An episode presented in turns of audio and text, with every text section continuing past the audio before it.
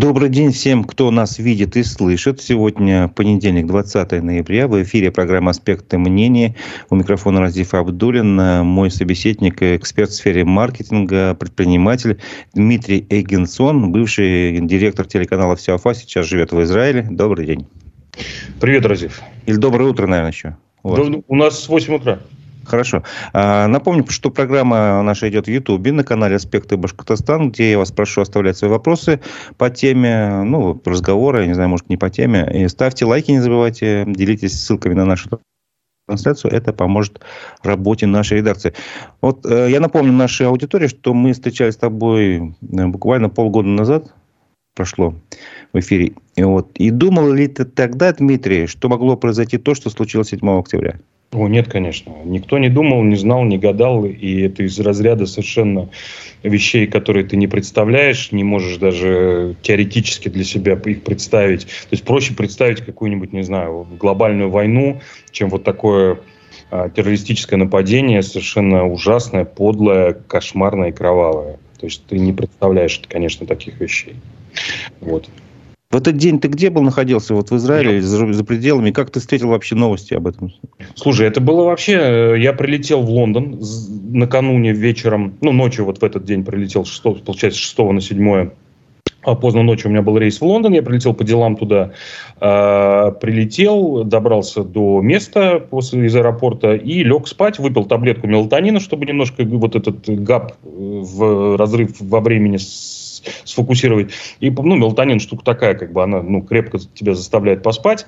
Вот. А я сквозь сон начал слышать, как у меня приходит уведомление. А, есть такая программа, а, которая здесь у израильтян у многих стоит, называется Кумта э, или Цофар, ну там несколько есть этих, не помню точное название, Цофар, по-моему, у меня стоит. И, значит, она принудительно, неважно, у тебя включен телефон, выключен, э, у меня стоит уведомление, там просто, э, если происходит какая-то атака со стороны, там, неважно, на Израиль, любая атака, любое нападение, любой там какой-то вот такой э, случай экстраординарный, она начинает пищать. Ну, бывает такое, бывает из газа периодически э, где-нибудь по э, Сдероту запустят ракету, бывает шар со взрывчаткой летит, бывает террористическое подозрение на террористическое проникновение там э, в каком-то кибуце. Но по факту это вот один раз пикнуло, ты посмотрел, типа, слышишь, да, это у меня скорый... Да, слышишь сирену полицейскую. Нет, нет, нет, это сирена скорой.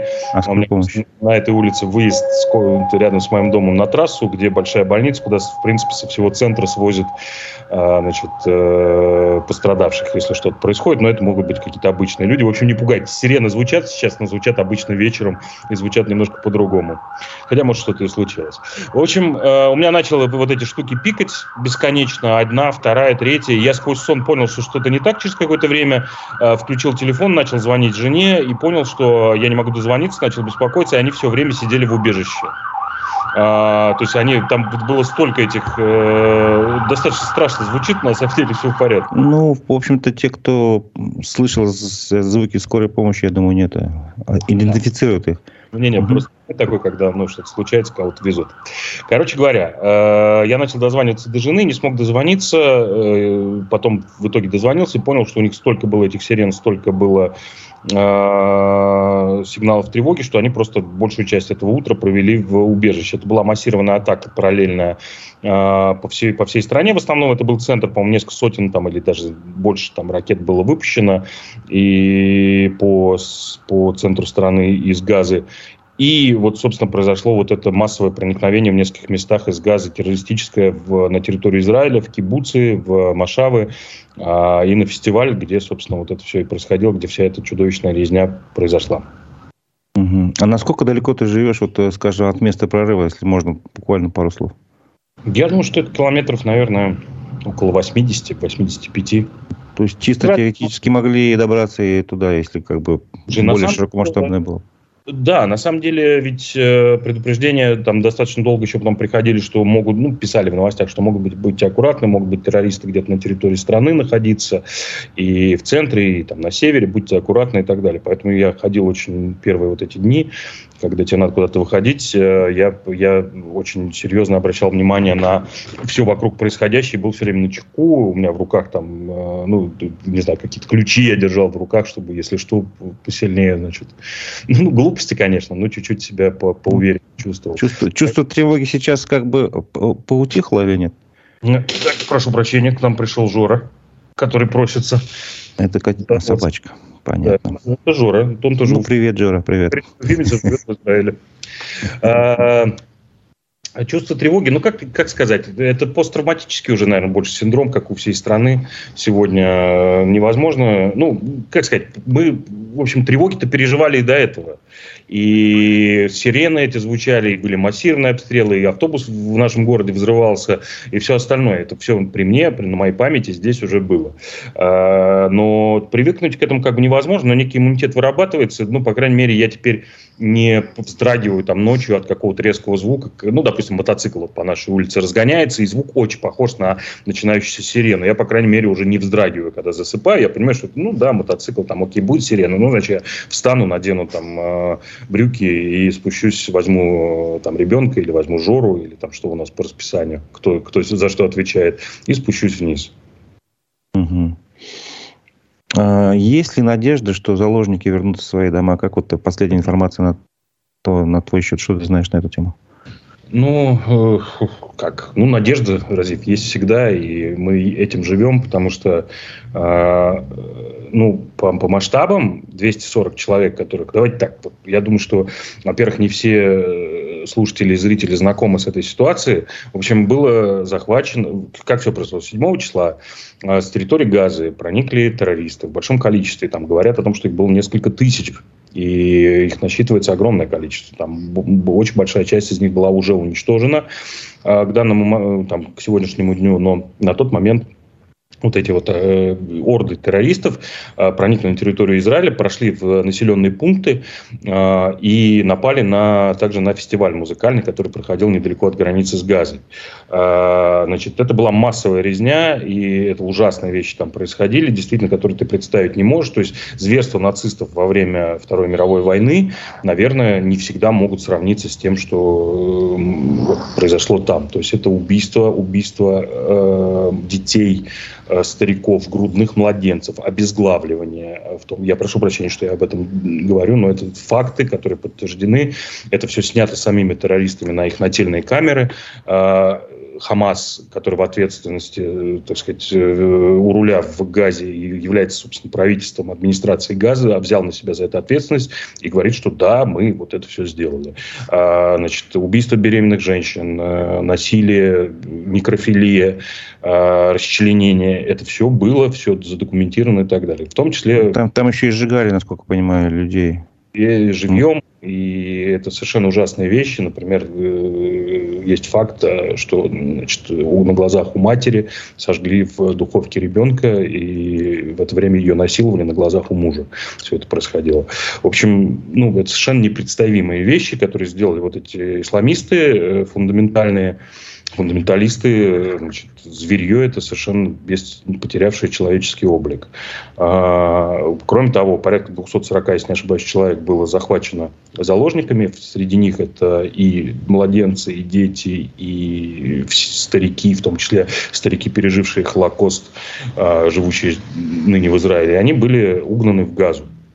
Значит, их судьба сейчас непонятна, то есть кого-то из них уже находят тела, значит, по-моему, ну, это единичные пока случаи. Есть какие-то отрывочные съемки. С, вот сегодня я видел с утра, опубликовали э, видео с камер э, видеонаблюдения в больнице Шифа, это центральная больница Газы, вот, вокруг которой так много разговоров, и что, значит, Израиль ее там э, осадил, и лишил топлива, лишил там всего, и там, значит, дети погибают без этого всего. На самом деле больница Шифа, она, ну, как бы больница, причем ее, кстати, строили израильтяне, израильские архитекторы, и там до того, как Израиль ушел из Газа в 2005 году, там проводили израильские врачи прекрасные операции, это был такой медицинский центр ближневосточный, в котором арабы лечились прекрасно себе, хорошо и замечательно. Вот. И, собственно, э, в итоге э, эта больница сегодня при Хамасе превратилась в такую живой щит над огромным бункером, над тоннелями, где это, ну, подтверждено, мы видим это все, там есть входы в эти тоннели из этой больницы. И сегодня вот я видел, что рассмотрел камеры с хроники, как больницу Шифа привозят заложников, загоняют их туда. Один ранен со связанными руками, второго просто тащат. Это те работники, а, а, по-моему, филиппинцы, это, которые работали на ферме где-то в Машаве, в сельскохозяйственном, а, там около газа, и их тоже там частично убили, частично захватили.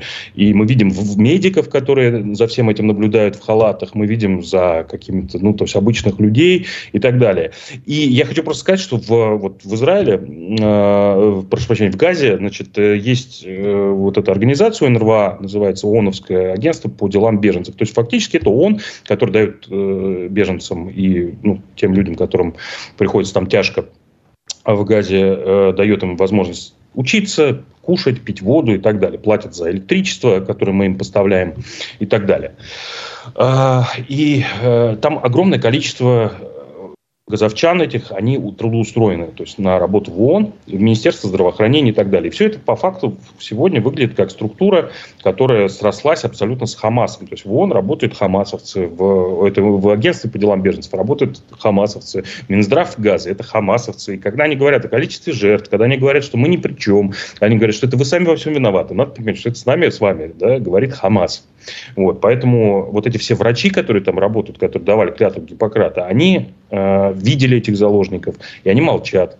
А ООНовцы, которые говорят о том, что нам нужен мир во всем мире, значит, давайте срочно сделаем перемирие, они молчат, они видели это все. Поэтому, ну, надо делить на тысячу то, что там, э, я прошу прощения, немножко эмоционально говорю, хотя стараюсь, в общем, больше по фактам. Но, тем не менее, это совершенно чудовищно несправедливая вещь, когда э, удивительная война какая-то. Ну, это, знаете, как э, а Орвал бы перевернулся в гробу реально, да, у, прочитав и увидев то, что сегодня а, публикует а, палестинская автономия, ну, тоже, наверное, не все это понимают, что есть две Палестины, как бы есть вот Газа, есть э, западный берег Иордана, вот эти территории, да, как бы сочетающиеся, которые часть мира считает оккупированной, а часть мира считает спорными. Вот.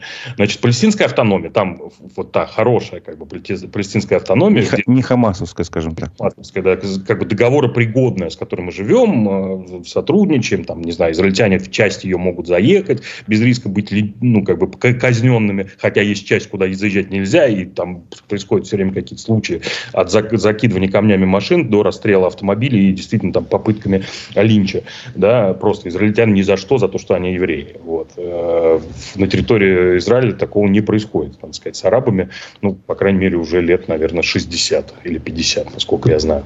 Хотя тоже есть там случаи. Ну, давайте, ладно, в это углубляться не будем, поговорим вот про то, что публикует. А, значит, опубликовала палестинская автономия официальное коммюнике э, о том, что вот то, что произошло на фестивале, где это видео, значит, вот идут террористы, стоят... И стреляют. Да, и стоит ряд кабинок, да, туалетов, и они их расстреливают.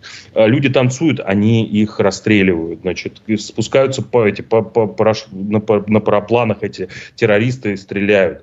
А, значит, женщин тащат в кровавленных, прошу, прошу, прошу прощения, в кровавленном исподнем. Понятно, как, что с ними только что сделали. Они все в ужасе, со связанными руками, с вывернутыми, совершенно изломанными конечностями. Делают это террористы. Мы видим этих террористов, они, у них у частично открыты лица, у всех эти повязки, все, мы знаем, кто это. И выпускается коммунике, в котором написано, что это сделал сам Израиль, расстрелял своих значит, э, граждан для того, чтобы там спровоцировать и так далее. Вообще чудовищная вот эта тюлька, которую я, ну вот, я из России из-за этого уехал, собственно, потому что ну невозможно уже эту тюльку вот слушать. Так, получается, там же еще в этот день, э, если я прошу прощения, что перебил, э, сотни ракет выпущены, да их тоже из Израиль по своей территории сам Знаешь, запускал. Согласно нет? Я где-то год, в коммунике это, по-моему, не указано, но вот год назад, или там полтора, я тоже был в Лондоне, и мы в пабе с ребятами сидели и вышли покурить. И там такие молодые девчонки стоят у нас, стрельнули сигарету, что-то ля-ля-ля, разболтались, привет, вы откуда? Я говорю, вот я там, типа, родился в России, сейчас живу в Израиле. Они такие, бу, а мы, типа, палестинки. И я говорю, слушайте, я вот недавно, ну, такой притворился, что я, собственно, не сионист, а, говорю, слушайте, ну я вот такой прям, ну, свежий израильтянин, вообще ничего не знаю, совершенно случайно там оказался. А расскажите вообще, что там у нас происходит вот с вашей точки зрения. А, и они мне начинают рассказывать, как, значит, мы их там взяли в кольцо и э, держим их в оккупации. Ну, вот это все, в общем, понятно. Блокаде как бы, да? Ну, блокада есть, это факт. Угу. это блокада не, не для того, чтобы палестинские дети голодали, а для того, чтобы туда оружие не поставляли из Ирана. Вот. Ну и так далее. Еще раз, я, я не сторонник того, что происходит. Я за то, чтобы мы здесь мирно жили на этой земле вместе с арабами. Я против того, чтобы их там загоняли куда-то, лишали в правах. Я хочу жить нормально с, на этой земле с нормальными людьми. И таких людей, как я, тоже очень много. Но надо понимать, что никто с террористами жить не собирается, не хочет. И никакого прощения там, да, и пощады этим людям не будет. Даже вот при таком количестве сопутствующих жертв среди мирного населения. Это цена, которую приходится, к сожалению, платить. И мы с этим тоже живем. Ну так вот, эти девчонки, мне в итоге, я им какой-то вопрос такой задал, говорю, ну слушайте, ну вот я слышу сирены все время, а они действительно случаются. Я говорю, ну вот нам приходится, это что такое? Это откуда? Это же ну, из газа стреляют? Они говорят, нет, это вы сами по себе стреляете. Ну, понятно. Серьезно? Да, поэтому, ну, вот какая-то такая история. Это все чудовищно дремучий да. Какая-то который... странная ситуация в нашем мире. Согласен, что информация во многом решает все. То есть э, люди не видят факта, э, не находятся внутри страны, в Лондоне рассуждают о том, что Израиль сам по себе стреляет ракетами. Ну вот как это может происходить? Смотри, не обязательно находиться в Израиле, чтобы о чем-то рассуждать или что-то знать. Но просто надо критически относиться к информации. Надо проверять факты. Нужно не вестись на эти фейки. Нужно стараться быть менее эмоциональным и более рациональным. Проблема нынешнего общества вообще – это вот эта чудовищная э, приверженность чувствам, а не фактам. Чувства – это прекрасно. Мы без них не могли бы быть людьми. Но э, чувства, которые основаны на лжи, на других чувствах, да, они неправильные. Поэтому критический подход, научный подход, э, принцип э, Акама, все это вещи, которыми ты должен уметь оперировать каждый Ну, про- простое правило, доверяй, но проверяй, правильно? Ну, естественно. Как Поэтому, ну, я вот для себя, я сам не во всем доверяю тому, что я вижу, то, что говорят израильтяне. Естественно, я понимаю, что мы здесь за себя, и мы, конечно, ну, мы не можем говорить, что хоть как-то оправдывать то, что происходит.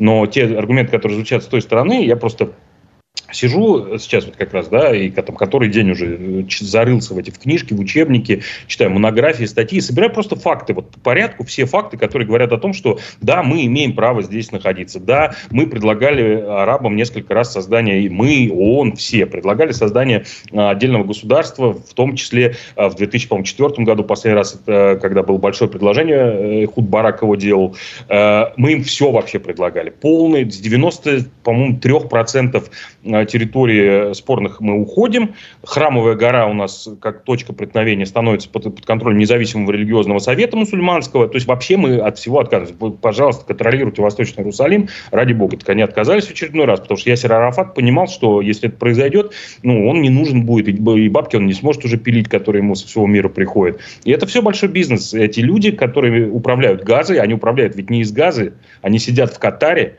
в шикарных отелях, там, 20-звездочных. Э, это люди, миллионер, не миллионеры, миллиардеры, э, главы Хамаса. Это люди реально миллиардеры. И вдова того же Ясера Арафата, ну, не из Хамаса, но тем не менее был, да, наоборот, он с ним противодействовал, но его вдова, живущая, по-моему, если не ошибаюсь, то ли на Мальте, то ли во Франции, это мультимиллионерша сейчас. Естественно, она не сама эти деньги заработала, это то, что ей оставил Ясер Арафат. Поэтому вот эта героизация и романтизация этих бандитов, ну, надо понимать, что все это, ну, как бы деньги, да, все это большой бизнес, э, завязанный на геополитику. Вот и все. Угу. Предлагаю на какое-то время перейти к событиям, которые в связи с израилевскими событиями прошли уже в России в мире в целом. В общем, я имею в виду реакцию э, на действия израильской армии в секторе Газа, ну и в том числе вылезший наружу антисемитизм. Вот, на мой взгляд, события в Дагестане как раз ярко очень показали, продемонстрировали, что у нас э, такой бытовой антисемитизм, он весьма распространен. И мало того, что достаточно было появиться слухом каким-то там, и тут люди толпы появились, которые разгромили аэропорт в Махачкале, э, требовали не селить евреев в гостинице, э, искали их в самолетах э, беженцев из Израиля. Вот. И в итоге, в принципе, как я считаю, они отделались таким легким испугом. Вот. С одной стороны, был всплеск этих настроений на Кавказе, ну, сейчас, я думаю, наблюдается. С другой, делегация Хамас официально прилетела в Россию. Как ты можешь вот эту картину себе в голове объяснить? Что происходит в России? Я, в смысле, а что тут объяснять? Ничего не поменялось. Я вообще предлагаю вернуться просто к практикам. Зачем что-то изобретать сейчас, там, пытаться объяснить? Все это происходило там 100 с небольшим лет назад еще всего. То есть просто надо всем евреям, которые сейчас имеют гражданство России, запретить жить в больших городах, например. А, выселить их за черту оседлости, ну, какие-то оставить им там, да, квоты. Ну, например, это хороший врач еврей. Ну, ладно, тогда он заслужил, пусть он живет э, в Москве, например. А если он, ну, просто ремесленник какой-то или что-то там, не знаю, небольшой бизнесмен, ну, пусть едет в Шепетовку там к себе, что что-то делает. А, это раз. Второе, а, я считаю, что тогда надо вернуться к практике, что евреям запрещено владеть землей. А, пусть занимаются там чем-нибудь своим, ну, лавочки какие-нибудь держат и так далее, и там деньги в рост дают, и все. Вот, вот как бы 1905 э, год, все, погром. Я могу более свежую историю напомнить. Я буквально перед эфиром посмотрел книгу Бродского, Иосифа. Вот его эссе, э, где он вспоминал свое детство. И буквально два предложения зачитаю, с вашего позволения. Э, он написал про своего отца такие фразы. Финансовое положение моей семьи было мрачным, потому что отец, демобилизован из флота в соответствии с неким потусторонним указом, что евреи не должны иметь высоких воинских званий, никак не мог найти работу. Один факт. Второе. Что касается флота, то я был истинным сыном своего отца и в 14 лет подал заявление в подводное училище, сдал все экзамены, но из-за пятого пункта национальности не поступил. Ну, то есть это говорит о том, что и в более позднее время в Советском Союзе отношение к евреям было, ну, мягко говоря, недемократичным. Был фотографом, фотографом неплохим. А, в Советском Союзе много всего происходило, бытовой антисемитизм никогда никуда не девался. А, самый, наверное, ну, его низкий пик – это какая-то уровень там типа шуточек э, про того, что, ну, вот, там, не знаю, про еврейских анекдотов, где евреи показываются в каком-то ну, невыгодном свете, жадными, хитрыми, там, предприимчиво, плохими и так далее. Как бы крайняя история – это погром. Но вот то, что произошло в Дагестане – Э, это проявление двух вещей. Первое – это трех вещей. Первое – это вот этот антисемитизм. Ну, давай так, что такое антисемитизм? Вообще принцип антисемитизма в чем? Он никогда не менялся за все времена существования человечества и существования евреев в этом, внутри этого человечества. Если вдруг, э, значит, э, что, то есть что такое антисемитизм в любой период времени? Берется какая-то э, проблема определенного, ну, определенного там народа и обвиняются в этом евреи. Например, э, ну, там, типа, почему э, русскому человеку э, живется... Почему спивается русский человек? Потому что евреи торгуют водкой. Ну, вот реально тоже революционная история. Это, ну, вот так. Почему, э, значит, э, немецкий народ э, у нас живет так плохо? Потому что евреи владеют банковской системой. Это говорит Гитлер, приходит к власти на этой волне. Э, случается хрустальная ночь. Вот тебе антисемитизм. В любое время, пожалуйста, виноваты, кого надо обвинить, евреев. Почему? Тоже вопрос, почему, почему там евреев, да? Почему не а, испанцев, например, там, да, или еще кого-то? Ну, или греков, допустим, да. Ну, да, неважно. Есть две причины. Евреи есть везде, и это народ, живущий в рассеянии, по большому счету, да, то есть, ну, сегодня есть Израиль, поэтому мы как бы здесь можем собраться, а до какого-то момента, там, до э, 47 -го года и до, там, начала, например, 20 века вообще, то есть, ну, такой, в принципе, э, возможности легкой не существовало сюда приехать. Поэтому все жили в России, в Европе, э, в странах Магриба, там везде они жили. И, соответственно, ну, во-первых, есть везде эти евреи, во-вторых, они не ассимилируются, они не, размы, не размываются. Это большая беда и большой, э, большой щит еврейского народа в том, что вот есть традиции, есть религия, есть вера, э, есть семейственность, есть язык, и это не размывается за тысячелетия. То есть один из немногих народов, может быть, ну, там, единиц таких, может быть, не знаю, может быть, китайский народ можно э, таким назвать, ну и то там слишком много внутри разных китайских э, поднациональностей. Вот. Еврейский народ, он остается еврейским народом, он не стал частью никакого народа. Вот. И это, естественно, вызывает подозрения. Это такие чужаки, э, как-то выглядят по-своему. Ну, такая мафия, знаешь, внутри получается как бы. Да, а еще и, знаете, талантливые, они там вот у них, это успешное меньшинство, ну, реально. Ну, вот есть, э, значит, Нобелевская премия, и каждую там третью, четвертую или пятую получает какой-нибудь, там, не знаю, человек с фамилией, заканчивающейся на Ич, Сон или Берг. Ну, вот. а, ну, что это такое, значит, о них там... Ну, подозрительно, как бы, да, подозрительно. Да, там вот какие-то банкиры там есть, значит, ну, не могут же они не плести какой-то заговор, чтобы управлять всем миром, не могут же они просто деньги зарабатывать, ну и так далее. Вот те, это первая, значит, э, причина вот этого. В России совершенно не исключение, а как место, в котором очень долго жили евреи, а, и, ну, как бы являются большой частью являлись этой страны, естественно, евреи плохие точно так же, как и везде. А, во-вторых, это ислам, причем не просто ислам, а исламизм, то есть фундаментализм э, исламский, э, который не обращается в не обращать человека к вере в Бога там, да, или э, к добру, или к созиданию, а обращает его с помощью вот этих хадисов, еще чего-то, там каких-то толкований, натолкований, начинает говорить, что а вот, значит, пророк-то имел в виду вот это, а, и надо их всех убить. Вот, э, соответственно, э, очень легко управлять таким образом. Э, ислам религия молодая, ислам все, ну вообще я считаю, что религия в целом это вещь довольно ну не не не не не хорошая, да, а в том виде, в котором они существуют. Любая, просто религии, которые существуют давно, прошли агрессивные периоды. Иудаизм очень давно прошел период. Христианство в средние века, ну, скажем, если не брать э, в расчет э, растления малолетних и одурманивания народов, то в целом, ну, как бы в крестовый поход уже никто не идет, да, и там не сжигает Джордана Бруно на костре. А, а это именно э, все происходило именно благодаря христианству, христианской морали и нежеланию христианских вот этих функционеров допускать хоть что-то ну, новое, потому что это мракобесие полное. Вот этот период мракобесия закончится. В христианстве, христианство сегодня, ну, достаточно как бы такое обычное, нормальное явление. Вот, а ислам религия молодая, она самая из абрамических религий юная, Соответственно, и это не тот ислам, который ты привык видеть в Уфе, естественно, а, или я там, да, когда я там жил, когда там тебе соседка приносит на Курбан Байрам плов, а ты там на Пасху, там, не знаю, яичко несешь или там еще что-нибудь.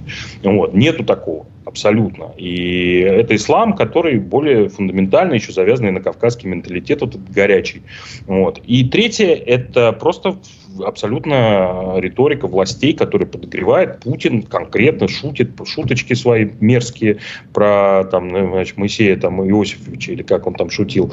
А, ты, я думаю, что ты тысячи раз это замечал, когда кто-то рассказывает анекдот, потом понимает, что, ну, например, не знаю, я это замечал, по крайней мере, рассказывает еврейский анекдот какой-то, который ему кажется смешным, он понимает, что я еврей, он мне говорит, ну, ну ты же понял, да, что я, ну ты понял, да, да вообще, ну вот у меня там э, Рабинович, это мой лучший друг вообще. Это знаешь, как, когда вот очень часто такая маркер а, гомофоба, когда он э, какую-нибудь шуточку э, или слово такое, значит, э, P-word говорит, а потом говорит, ну, слушай, Серега же, он, ну, ты же знаешь, он это, ну, ну, вообще я с ним нормально, как бы, и что, он у меня работает, все нормально. Ну, такой, как бы, этот, ширма такая, оправдывающая твою, там, гомофобию, оправдывающая твое, твой радикализм, как любой антисемитизм. Это вот такая история, маркетинг. Угу.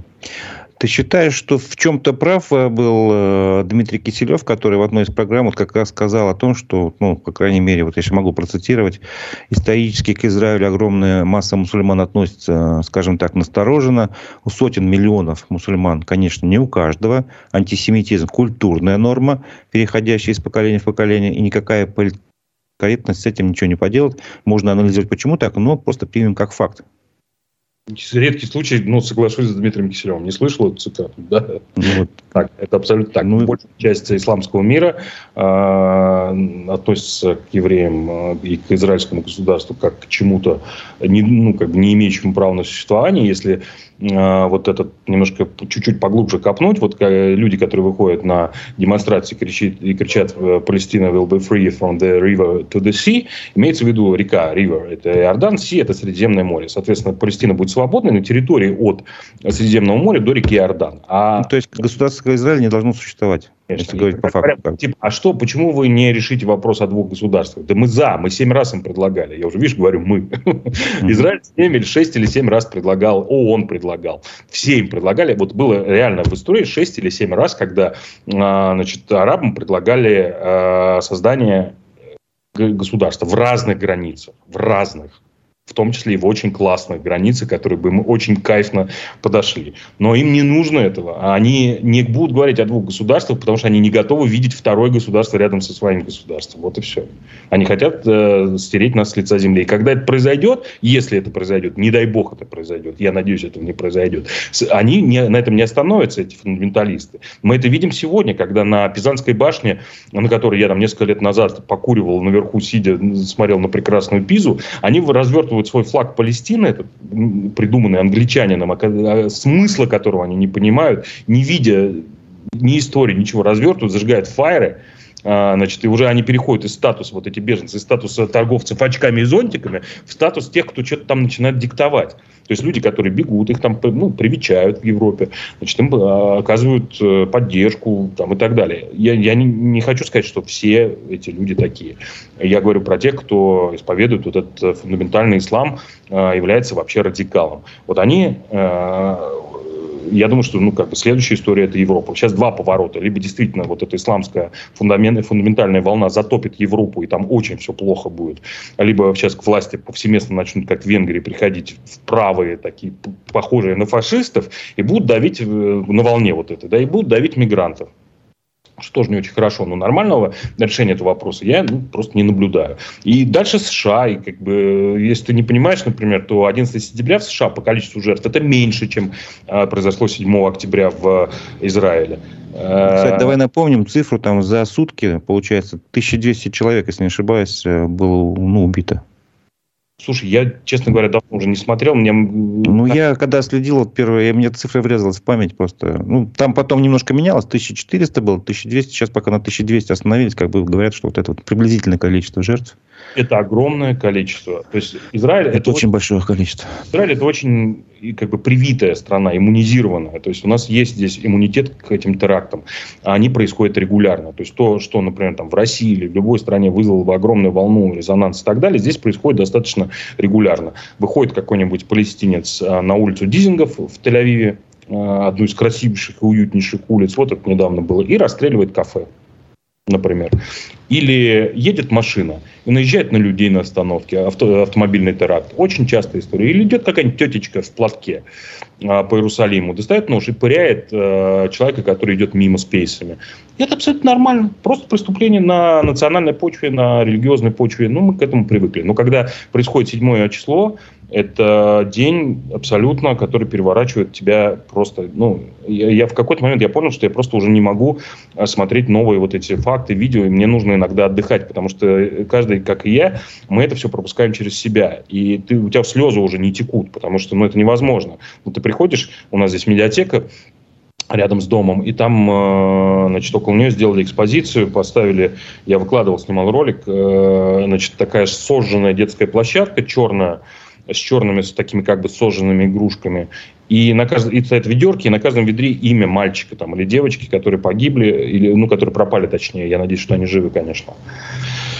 Э, вот. И ты смотришь на это, и ты не можешь жить в этот момент. Не можешь, потому что ну, нельзя какие-то вещи просто допустить, понять. И те люди, которые сегодня начинают защищать Палестину, они не понимают, что они защищают тех, кто э, вот этих младенцев, э, там реально младенцы грудные.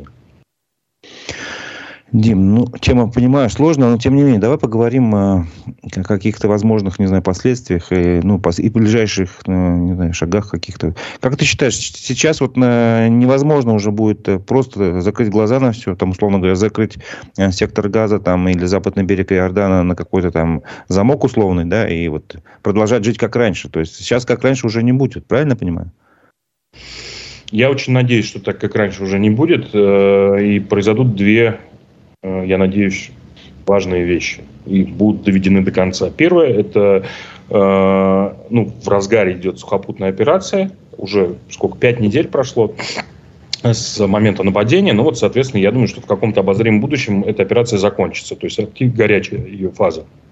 То есть важно уничтожить Хамас в том виде, в котором он есть. Я надеюсь, что это будет ну, обязательно произойдет. Эти люди будут уничтожены, как бешеные собаки, включая тех, кто не находится в Газе. То есть я помню э, прекрасный э, значит, кейс из истории, как э, в Мюнхене в 79 по году на Олимпиаде или в 76-м, не помню, когда палестинская, вот армия освобождения Палестины, палестинские террористы захватили сборную Израиля олимпийскую и их убили всех.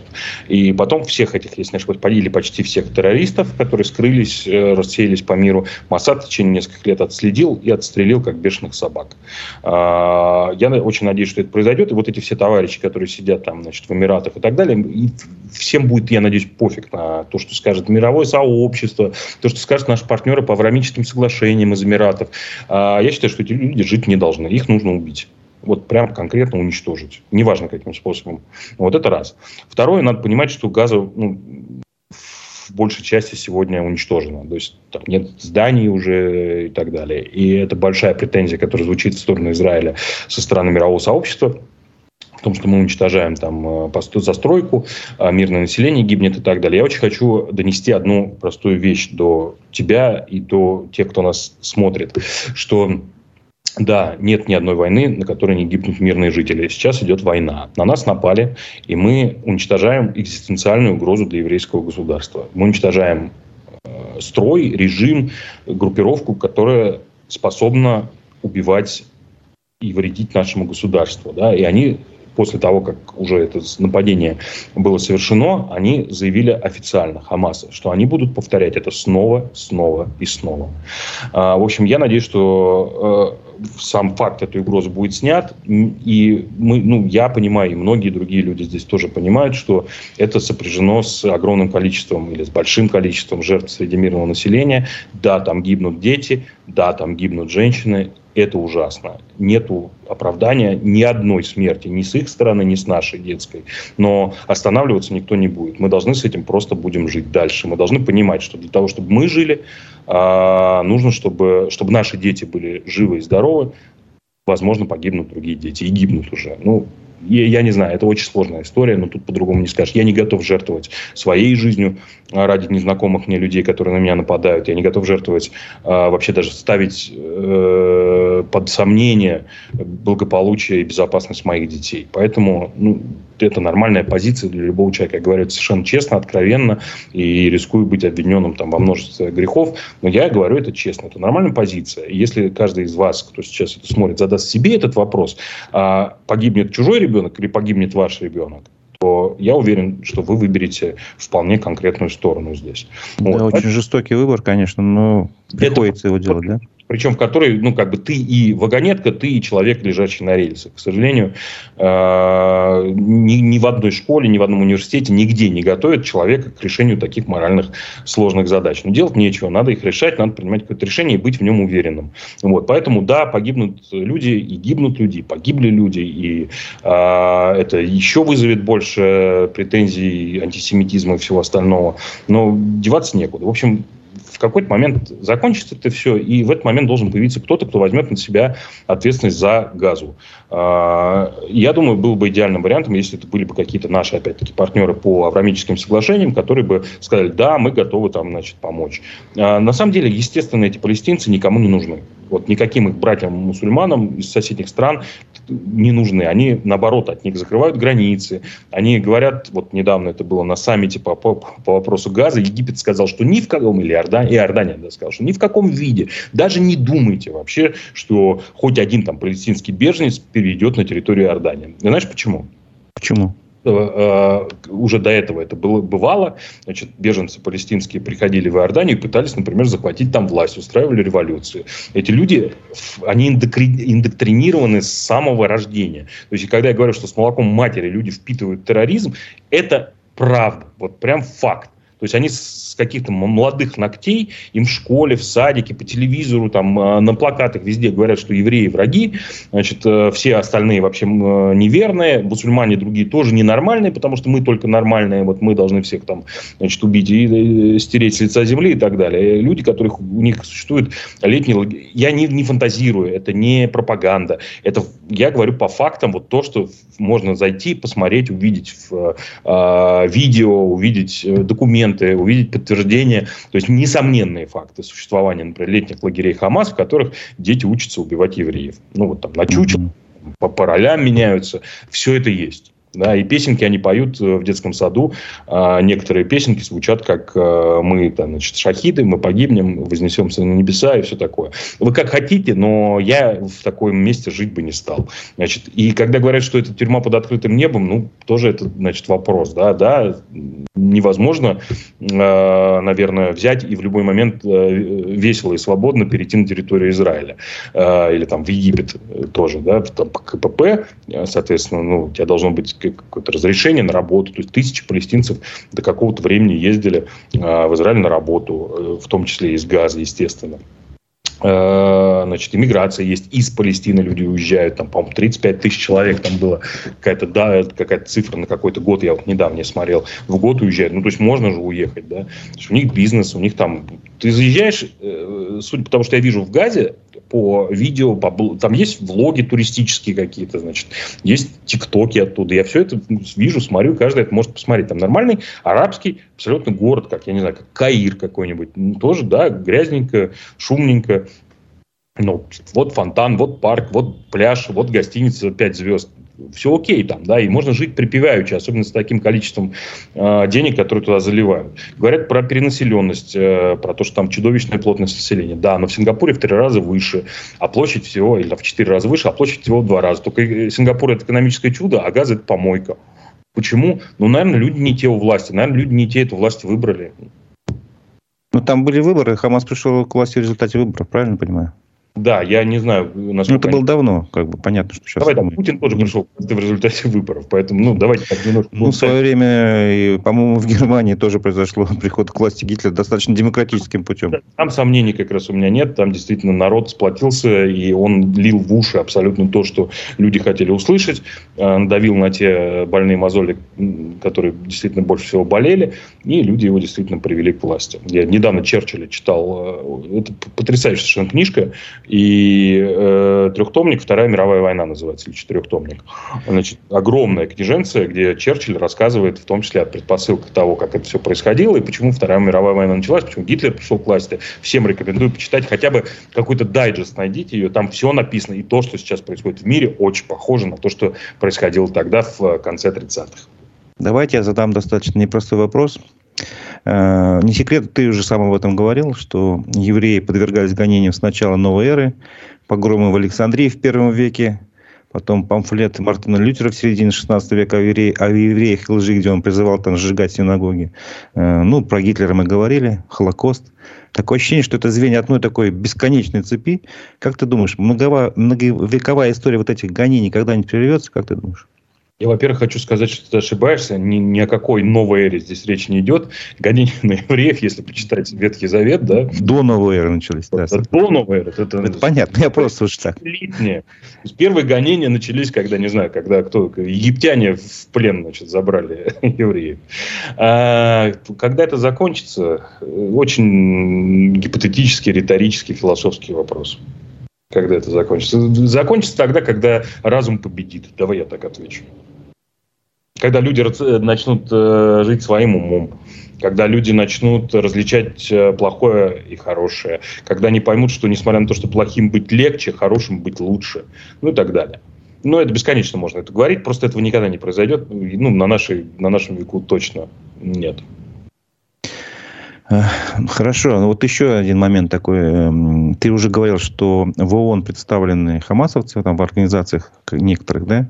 Э, но ведь самой трибуна ООН тоже сейчас, если послушать, она явно на стороне Палестины. Вот, и достаточно долгое время происходит это все. Почему-то Израиль, кажется, на мой взгляд, проигрывает такую борьбу значит, на международном уровне. Э, очень много там государств, которые заняли вот это как раз про, ну, скажем, палестинскую позицию, что ли. Э, вот хороший вопрос, давай про ООН я прямо отдельно свою позицию скажу. Для чего вообще ООН? Что это такое? Это преемник Лиги наций, да? то есть организация наднациональная, над, такая транспланетарная организация, которая призвана э, оберегать мир от большой беды. Ну, вот, если по большому философски к этому подходить, единственная цель ООН, наверное, для того, чтобы страны могли на одной площадке собраться, договориться и решить что-то. Но вся история ООН, которая существует, да, если посмотреть, э, это история бумагоморания. Не более. То есть, если спросить, что хорошего сделал ООН, я ни, ну, ни одного примера не найду. Зачем это площадка? Это какой-то как театр вот такой. Вот люди собрались, договорились, давайте у нас театр будет, где мы будем приходить, притворяться, кричать, типа, а потом будем выходить оттуда и будем друг другу руки жать. Вот. А, или там, наоборот, будем заходить, притворяться, что мы друзья, а выходить будем плевать друг другу в спину. Вот как бы это он. А я считаю, что ни роли она свою не выполняет и никогда не выполняла. И тем более сейчас вот через призму того, как я живу с решениями ООН, да, я вижу, что это полная какая-то вообще ну, какая-то чушь вообще. Э, как говорят в Израиле, ун шмум. Ну, типа, он шмум. Там, типа, знаешь, шашлык Вот. Историческое выражение, как кто-то из лидеров из наших это сказал, выходя с заседания, когда ему сказали, ну, типа, смотрите, как он на вас ругается. Он говорит, ну, слушай, он, шмон, забудь.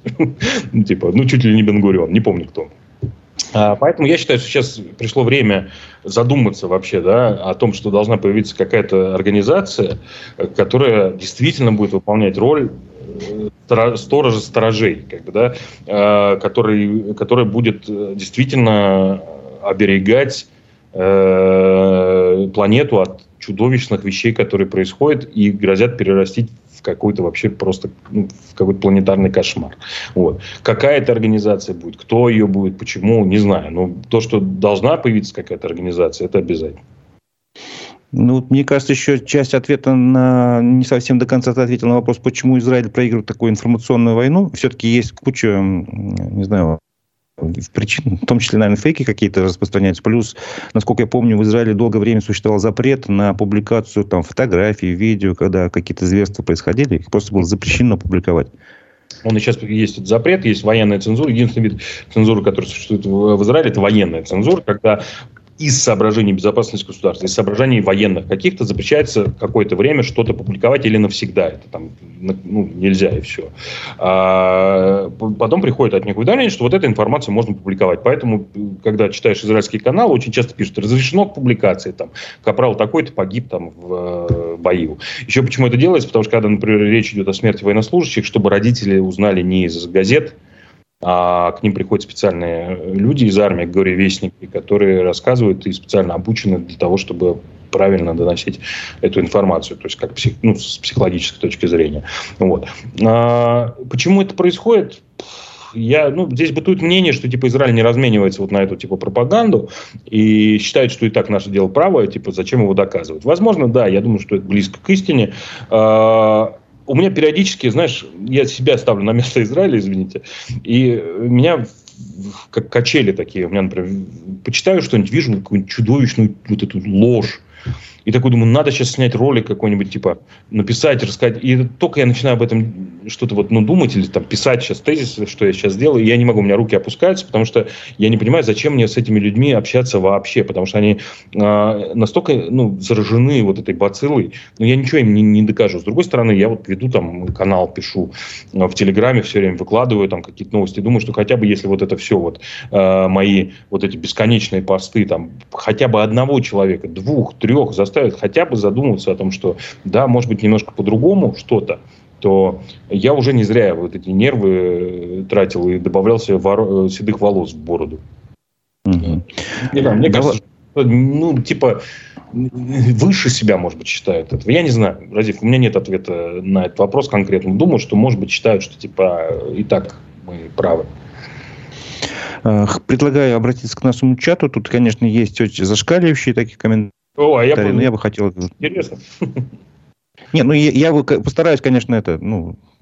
Ты можешь матерные слова просто... Нет, тут мат, мата здесь нет. А, я один из, из, из обычных.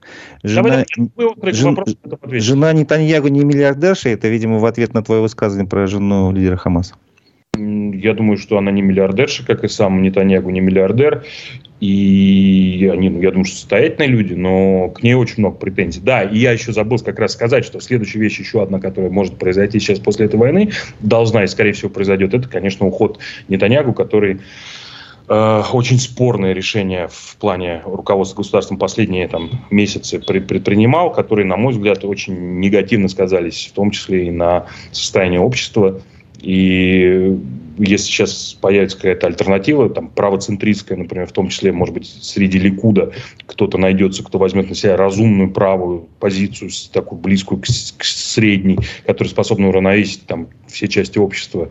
И их примирить, то это будет очень хорошо, это обязательно должно произойти. То есть ну, правительство будет меняться однозначно, и очень хорошо, что сейчас не происходит этих движений никаких, никому не, не интересна эта история, кроме Иры Лапида, который все время там порывается сменить да, премьера. Война закончится, будет разбор полетов, будут наказаны все виновные и понесут, я надеюсь, очень серьезное наказание. Я очень надеюсь, что все это а, слушание, разборка и так далее, всех этих деталей до мелочей будет происходить публично, и весь народ будет в этом участвовать, и после этого придет другое правительство. Э, вот. пользователь под ником, я его должен прочитать, называется «Сказки и другие детские проекты». То есть я вообще-то с недоверием отношусь к тем, кто такие ники использует, но тем не менее, да бог с ним. А, прожила в Израиле 4 года и все знаю больше, чем из первых уст, и о том, что предлагали палестинцам создание государства, миф. Что на это скажешь? Ну, я могу прям... Может, есть какие-то документы ООН, где можно прочитать протоколы, там, где предлагается? Давайте так. Я прямо сейчас, у меня есть документ, сейчас вот, который я, я прямо сейчас вам а, его открою, и буду вам сейчас говорить про него. Хотите? Вот сейчас давай, давай, давай. Если... Я пока открою. Ага. А, все, открыл. Значит, вот смотри, значит, э, значит, э, сейчас, сейчас, сейчас, сейчас, сейчас, сейчас дохожу, где первый. Значит, Комиссия Пиля была первая комиссия. Это был 1937 год, когда предложили раздел э, Палестины, создание еврейского государства на меньшей территории, арабского на большой территории. Была часть, которая, части, которые останутся под контролем Британии. Например, Иерусалим должен был остаться под контролем Британии. Прекрасная идея, на тот момент лучшая. Значит, евреи говорят, нам это не интересно, но мы согласимся, посмотрим, это пространство для переговоров. Арабы категорически говорят нет, потому что ну, типа, никакого еврейского государства нам вообще не нужно. Надо сказать, что 1937 год – это тогда, когда здесь разжигал все муфтий э, Иерусалима главный, который уехал потом в Германию, встречался с Гитлером и так далее. Ну вот, чтобы вы понимали уровень риторики. Потом в 1947 году он предлагает план Палестины с международным управлением Иерусалимом. Тоже раздел территории, границы 1947 года. Вы это все слышали. А, они это делают, потому что британский мандат хочет уйти, говорят, мы не находим решения никакого. Арабы, э, значит, э, не только отвергают этого, а как только британский мандат э, уходит с территории, ну, вот этой Палестины на тот момент, да, значит, у нас сразу начинается война. Шесть арабских государств нападают в момент объявления Израиля независимости, стараются уничтожить. А, пять арабских стран. Чтобы сделать здесь единое государство, единственное, единое государственное арабское образование. Никакой здесь речь ни о каком Израиле не говорят. Вот. Ну и так далее. А, ну, ты говорил, 2005 год последний был исторический момент, если не ошибаюсь. Это было 6 или 7 раз разве. Все эти документы есть. Можно короче, просто... короче говоря, надо исследовать. Я, жила Замеч... где-нибудь на, на, на территории палестинской автономии, где э, доступа к информации нет. Но, в общем, это не совсем так. А, ну, тут комментарий, я не знаю, тут требуется он или нет, почему евреи уважаемые, потому что они сначала вкладывают деньги в образование, в свое и детей, а потом уже покупают квартиры и автомобили. Ну, это, видимо, такая культурная традиция. Сначала э, людей образовать, а уж потом...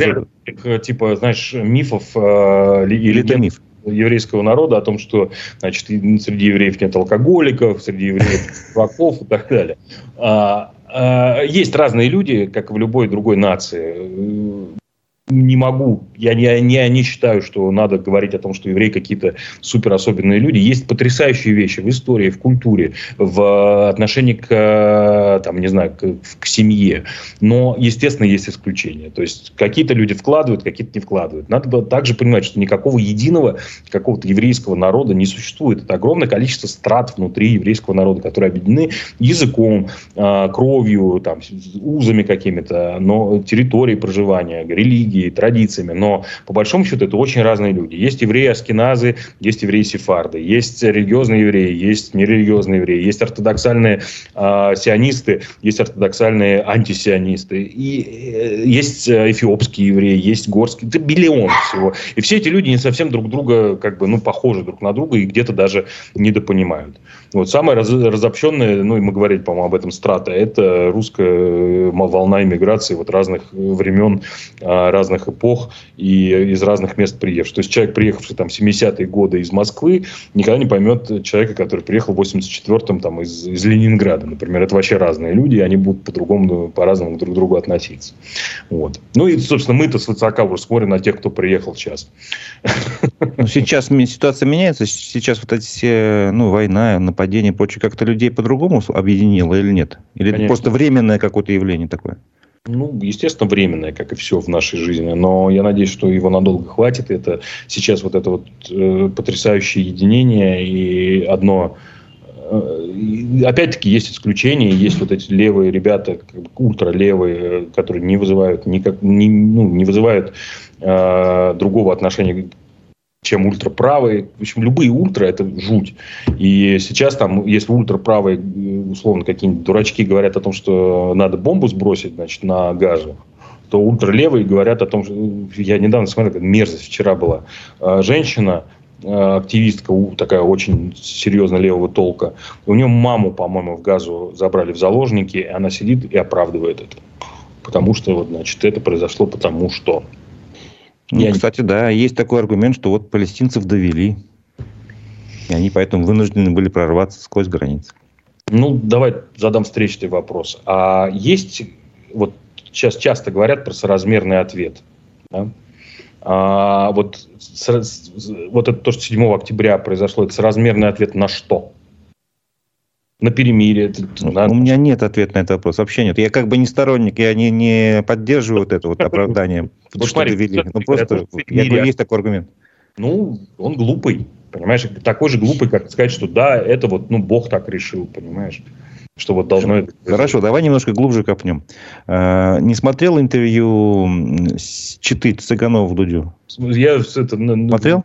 Да. Тогда ты, тебе не надо объяснять, о чем там речь. Э, ну, суть в том, что с полной серьезностью там была такая ну, версия высказана, что э, Триединая Святая Русь, Россия, Украина, Белоруссия. Видишь, что, что... мне надел просто молись и кайся. А сзади у меня малыш и что вся вот эта вот э, специальная военная операция, это планы евреев заселить Новороссию, построить там новый, новый там какое-то государство. На полном серьезе. Вот как ты думаешь вообще, насколько мы погрузились вот в эту конспирологию, там, в эту, не знаю... Давай я анекдотом отвечу. Значит, Давай. Э, в советское время э, раздается звонок в КГБ. И с жутким еврейским акцентом значит, мужчина говорит, здравствуйте, это звонит Рабинович. Он говорит, что тебе надо, там такая-то морда. говорит, а правда, что евреи продали Россию? Ему говорят, да, такая-то морда. Он говорит, извините, а где я могу получить свою долю?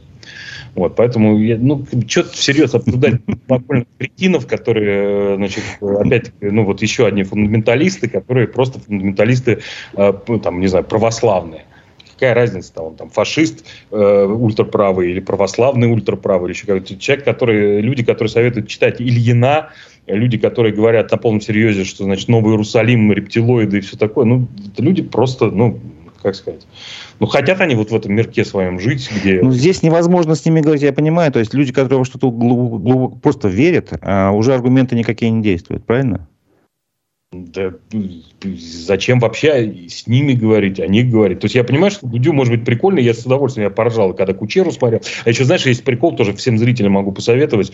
А я совершенно случайно, когда смотрел Цыгановых этих, решил протереть клавиатуру на ноутбуке, и, видимо, что-то нажал, и у меня замедлилась скорость их беседы, да, то есть вот обычная скорость на YouTube это 1, а у меня получилось 0,75. И они как будто бы стали такие пьяные. И они как будто сидят за столом, такие очень сильно пьяные, и говорят, ну, типа, это евреи. И это очень смешно, поэтому, ну, вот это только так надо смотреть, я считаю. Ну, да, я должен, должен напомнить, просто, ну, у меня такой момент есть процедурный, я должен напомнить, что Дудь э, признан в России иноагентом, как бы это, у меня такое обязательство есть. Вот. Ну, ну, еще, ну, не знаю, может быть, стоит обсуждать, не стоит, но, по крайней мере, недавно у меня был разговор с одним очень уважаемым человеком, э, который, который ты лично знаешь, я не буду его фамилию просто называть из-за, его, из уважения к нему, но он меня на полном серьезе тоже убеждал, что евреи с помощью либеральной демократии хотят завладеть миром. Слушай, ну есть И тут меня заклинило, я не знал вообще, что говорить.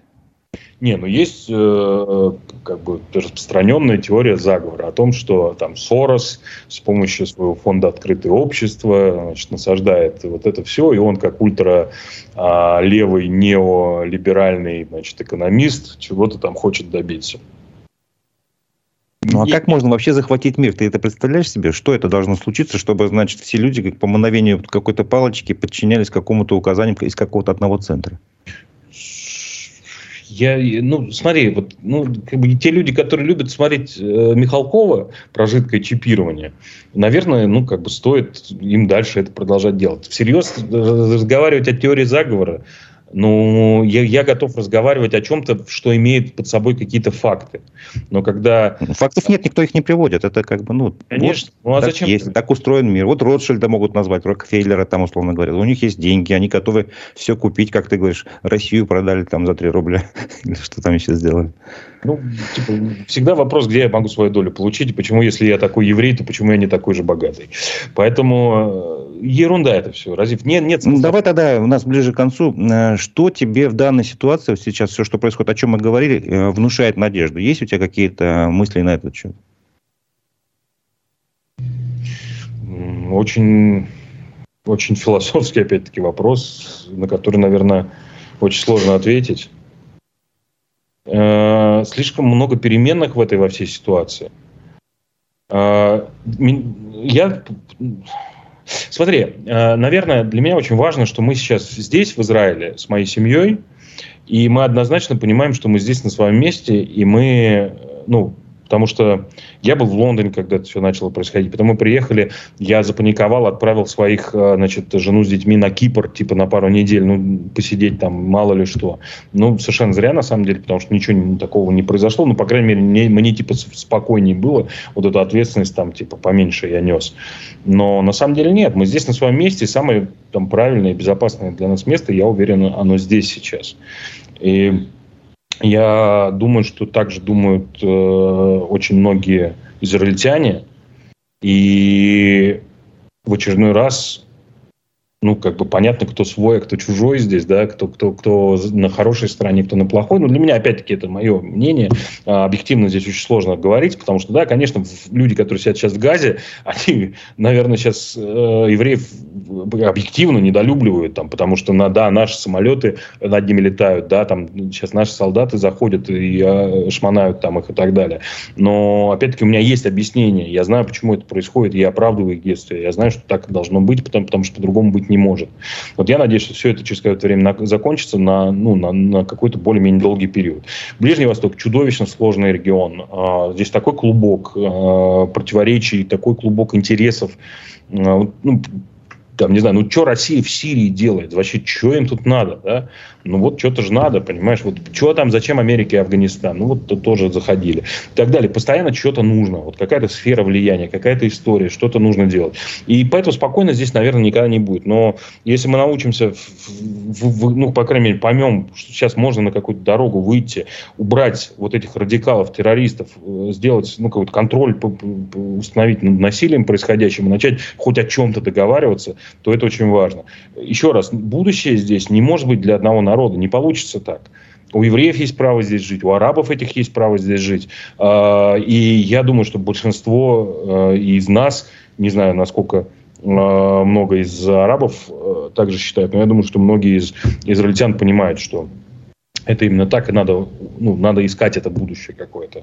Без терроризма, без насилия, с равными правами, там, с, без фейков, без обвинений. В какой-то, ну, получилось же, вот мы дружим с Эмиратами, дружим. С Египтом нормальные отношения, ну, более-менее. С Иорданией, ну, более-менее. Ну, как-то нормально, ну, по крайней мере, не, не воюем. Ну, здесь то же самое возможно. Не должно быть это камнем преткновения, из которого гибнут люди, из которого гибнут дети. Это ужас. Ну, я согласен с тобой. Спасибо большое. Напомню, что это была программа «Аспекты мнений». Мой собеседник Дмитрий Эгенсон, бывший директор телеканала «Вся Уфа», сейчас э, позиционирует себя как эксперт в сфере маркетинга, предприниматель, живет в Израиле. А. Заметьте, можно просто сказать, Дмитрий Эгенсон – сионист. Хорошо. Сионист Дмитрий Гинсон. А у микрофона был Разиф Абдулин. Я на этом с вами прощаюсь. Спасибо, Дмитрий, что принял участие в нашей программе. До новых встреч. Всего доброго.